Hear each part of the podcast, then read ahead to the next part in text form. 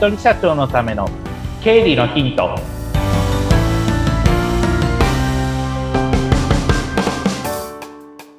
皆さんこんにちは。理財実践塾株式会社の池田隆之です。こんにちは。インタビュアーの水野紅子です。本日もよろしくお願いします、はい、よろしくお願いします。前回まではお金が足りなくなったらどうしますか、みたいなお話で、そうですね。はい。かなり勉強になりましたが。はい、ありがとうございます。今回はどんなお話になりますか？はい、えっと、今回から4回シリーズで、はい。仕事とプライベートのお金を分けるっていうテーマでお届けしたいと思います。うん。で、今日のテーマは、えー、もうまさにさっき言ったタイトルそのものです。皆さん仕事とプライベートのお金分けてますかっていうのが、はい。テーマでございます。ちょっと微妙なところっていう方多いんじゃないかと思うんですけれども。そうですよね。あの、うん、自信持って分けてますっていう方ももちろんいらっしゃるんですけれども、はいうん、私が経理の相談初めて行った時に、うん、時々やっぱりこのテーマに当たるんですね。じゃあ、あの、今まで仕事の売り上げってどこに入れてましたかってなると、もうこの口座に全て入れてますみたいな感じの人とかっていうのが、やはりいるんですけれども、そうすると、管理が煩雑になるというか、これは仕事のお金だ。あ、これはプライベートのお金だって、一時、まあ通帳の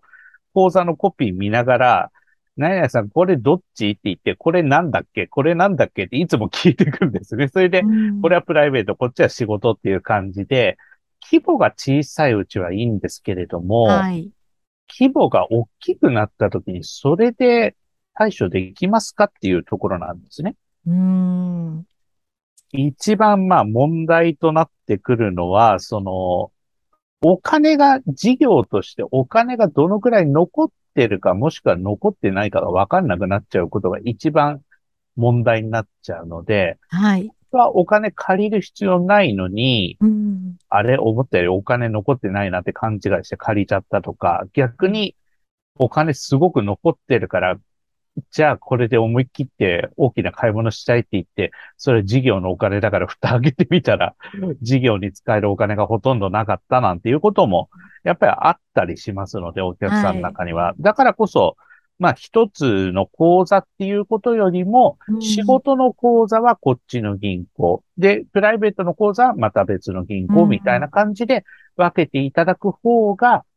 かえってお金の管理がしやすいんじゃないですかっていうことになります。うん、そうですね。ついついなんかめんどくさくなっても自分のお金だしなみたいな ふうにね、一、人で特にやっていらっしゃる方だとそう思いがちになっちゃいますよね。そうなんですよね。おっしゃる通りで、まさにその仕事とプライベートを分けることによって結果的にじゃあ事業で次どういうふうにお金使えるかっていうことも決まってきますので、うん、だからこそこの辺分けてほしいなっていうところになってくるんですけれども、はい、じゃあ分けるためにどうするかっていうところで、まあ、いくつかちょっと私の経験談とかお客さんの、まあ、ことを見ていろいろ感じたことをお伝えしていきたいと思います。はい。まず一つ目が、仕事とプライベートの銀行口座を分ける。うん。まあ、これは同じ銀行でもいいですし、違う銀行でも構いません。はい。ただ、やり方としては違う銀行にしてる方が、お客さんとしては管理しやすそうだなっていうのは、いろんなお客さん見てて感じてます。おこれ、ちょっとややこしくなっちゃう時があるってことですか？あの、まあ、同じ銀行でも、あの、例えば個人事業主の方だったら、屋号をつければ別名義で、はい、私だったら池田隆之で、個人事業主時代だったら TIFP 事務所、池田隆之っていう感じで、まあ、あの、明確に分けることはできるんですけれども、はい、でも、なんて言うんでしょう。まあ、口座、プライベートは別のところってなると、完全に財布は別だなっていう認識の人が結構多くいらっしゃるなっていうのは、これは経験談でい。ろいろ見てて感じるので、もちろん同じあの銀行でも構いません。あの、同じ銀行にすることによって、まあ資金移動がしやすくなるとか、まあ振込手数料かかんないとかっていうところのメリットはありますので、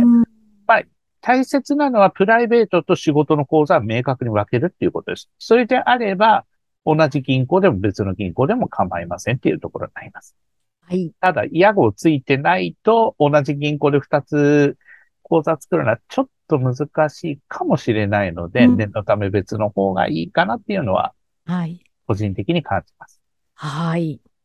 ですね。で、二つ目。はい。が、決まった日に、決まった金額をプライベート口座に入金するっていうのを、私は定義づけします。まあ、これは個人事業主の方って、給与ってないじゃないですか。はい。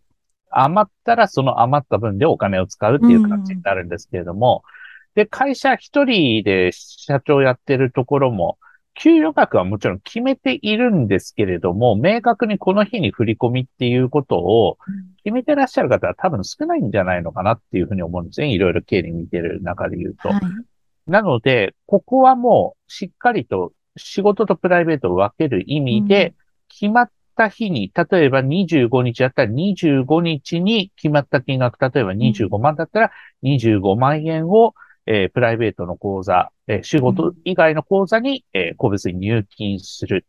というふうにすることによって、明確に分けられますよね。事業の、はい、残ってる方が事業のお金、うん、振り込んだ方がプライベートで使うお金。それであれば、プライベートの方はプライベートの方で、いろいろやっぱり払っていくものとかあると思うので、まあ家計のやりくりがしやすくなるんじゃないでしょうかっていうふうな感じになります。うん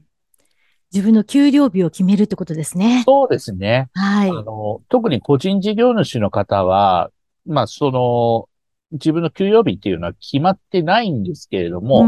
あえて、まあ、仕事、まあ、給与もらってた時と同じような感じで、給料日を設定するっていうことによって、まあ、あの、ちゃんとお金を明確に、あ、この日にちゃんと入ってくるから、じゃあ、その後に家賃を払っておこうとか、携帯の料金払っておこうみたいな感じで、家計のやりくりを自然とやりやすくなってくると思うので、うん、これがもし振り込みしてないってことになっちゃうと、あ、とりあえず会社の口座にこれだけ残ってるから、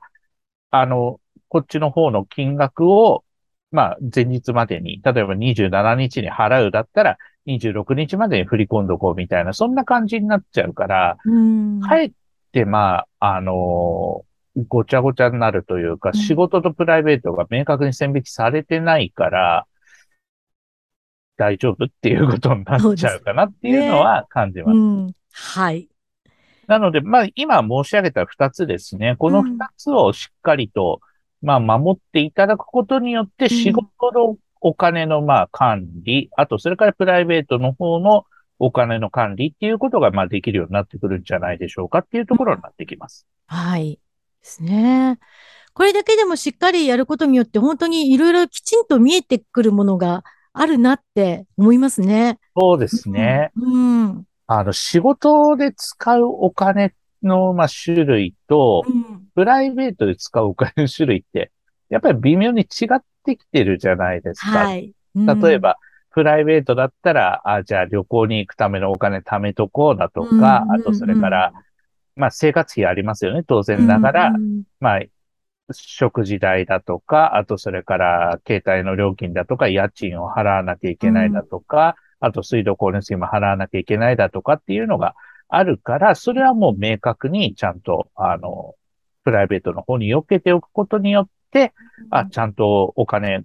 この日までにこ、あの、払、払っておけばいいんだなっていうふうに管理できるので、うん、それなのでそこはまあ分けておいて、それで今だったらその家計簿ソフトみたいなのもあったりしますんで、携帯のアプリで、それを使って、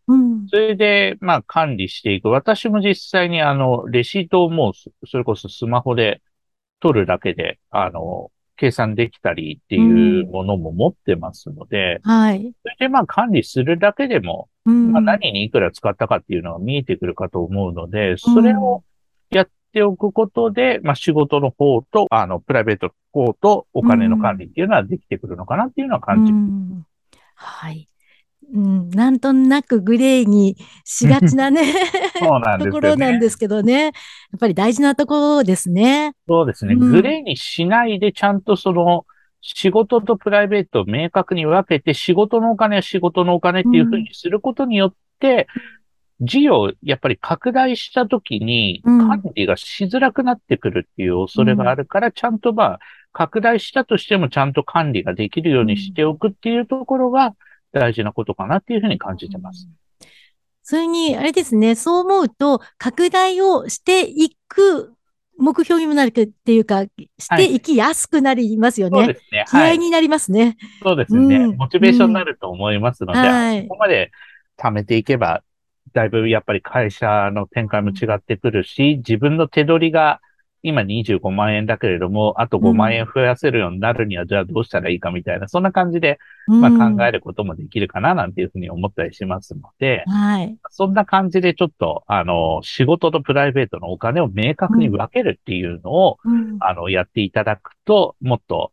事業も発展するし、プライベートのお金も不安にならなくて済むのかなっていうことは感じます。うん。これを今聞いてくださっていて、そっか、それやらなきゃって思った方は、やらなきゃを今やってほしいですね。そうですね。やり方がわかんなければ、あの、LINE 公式の方から、あの、問い合わせしていただければ、うん、はい。個別に、あの、質問にお答えしていきますので、そこはまた遠慮なく聞いていただきたいなと思います。うん、はい。この番組の説明欄のところに、池田さんの LINE 公式に行けるようになってますからね。はいはい QR コードとリンク貼っておりますので、うん、活用していただければと思います。ぜひ皆さんお気軽にお問い合わせください。ということで池田さん今日もありがとうございました。ありがとうございました。またよろしくお願いします。よろしくお願いします。